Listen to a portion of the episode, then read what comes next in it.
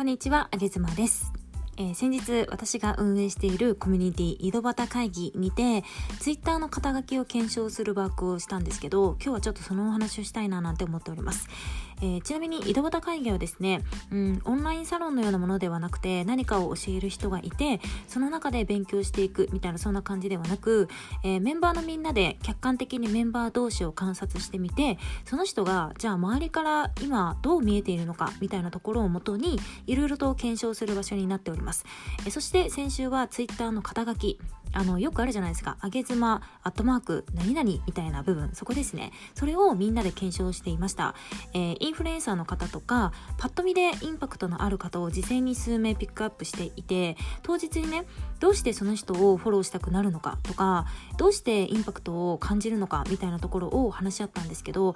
これね面白いんですけど3パターンに分類されることが分かりました。1つ目が認知度の高いものに所属している人っていうのはその名前を入れているということですね。例えば、えー Voicy の代表の緒方さんとかは、えー緒方憲太郎かっこ Voicy 代表って書かれています。あとは、えー新 R25 の編集長の渡辺さんとかも渡辺正樹かっこ新 R25 編集長というふうに書いております。それだけでネームバリューがあるのでインパクトにつながるんですよね。だから例えば上げ妻が「うん上げ妻井戸端会議」みたいに書いても井戸端会議って全然ネームバリューないので見た人はハテナみたいな感じになっちゃうわけですよね。そして2つ目が、えー実績数字のインパクトを入れる人です、えーこれも例えばなんですけれどもプチブラのあやさんとかご存知ですかね。えーあやさんはかっこ高卒派遣 OL から1日1 1億1億服売るインフルエンサーというふうに書かれています。これねめちゃめちゃインパクトあるなと思って1日1億ですよ。なんか絶対目に留まったらフォローしたくなりますよね。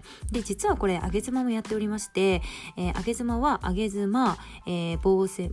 音声収益6桁の主婦にしておりました。これも、えー収益6桁っていう数字とか実績を入れてインパクトを出しているわけですね、うん、だから自分に何か実績がある方っていうのはこういうふうに数字を入れてインパクトを出すパターンもいいかなというふうに思いました。そして3つ目が、えーその名前自体にキャッチーさとか、えー今何をしているかっていうのを言語化している人のパターンですね。これも、えー Voicy の人事の方なんですけど、え勝村さんという方がいて勝村さん、えアットマークぶっちゃけ人事って書かれてました。これだけ見るとさ人事の裏話絶対この人ぶっちゃけてくれるって思ってフォローしたくなりますよね。ただこれはすごくオリジナリティがあるワードセンスが必要だなというふうに思いました。ぶっちゃけ人事ってめちゃめちゃいいセンスをお持ちだななんて思ったんですよね。そして、えー私が修正した肩書きなんですけれども上げ妻女の取説にいたしました。さっきの話で言うと実績の数字のパターンから最後のね今何しているかっていうところを言語化したものに変更したんですよね。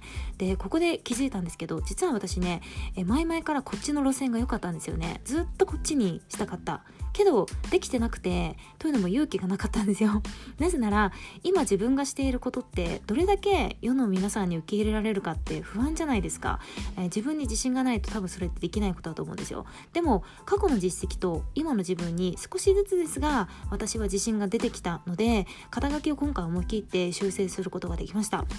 えー音声配信を始めたから今までは、えー正直ね実績を出すことにがむしゃらに頑張ってきたんですよね。例えば音声で収益上げるとかフォロワー0人からのチャレンジとかねあとはダブルスポンサーゲットとか、まあ、どれも一応叶ってきたわけなんですけれどもこれからは自分のそういう過去からちょっと離れてみて今自分が何をやってるのかっていうところを、えー自信を持ってねシフトしていきたいななんていうふうに思いました。ちなみに、えー、上げ妻は女性のね、うん、小難しい考え方とか男男性になかなか理解されない部分とかを言語化することがとても好きで、えー得意でもありますのでツイッターでは、えーそちらを介してね男性の皆様にお届けしていきたいなっていうふうに思っております、えー音声配信のリスナーさん実は上げ妻の場合は男性が多くてですねそれもおそらく女性の価値観を理解しようっていう男性が多いからだと思っています。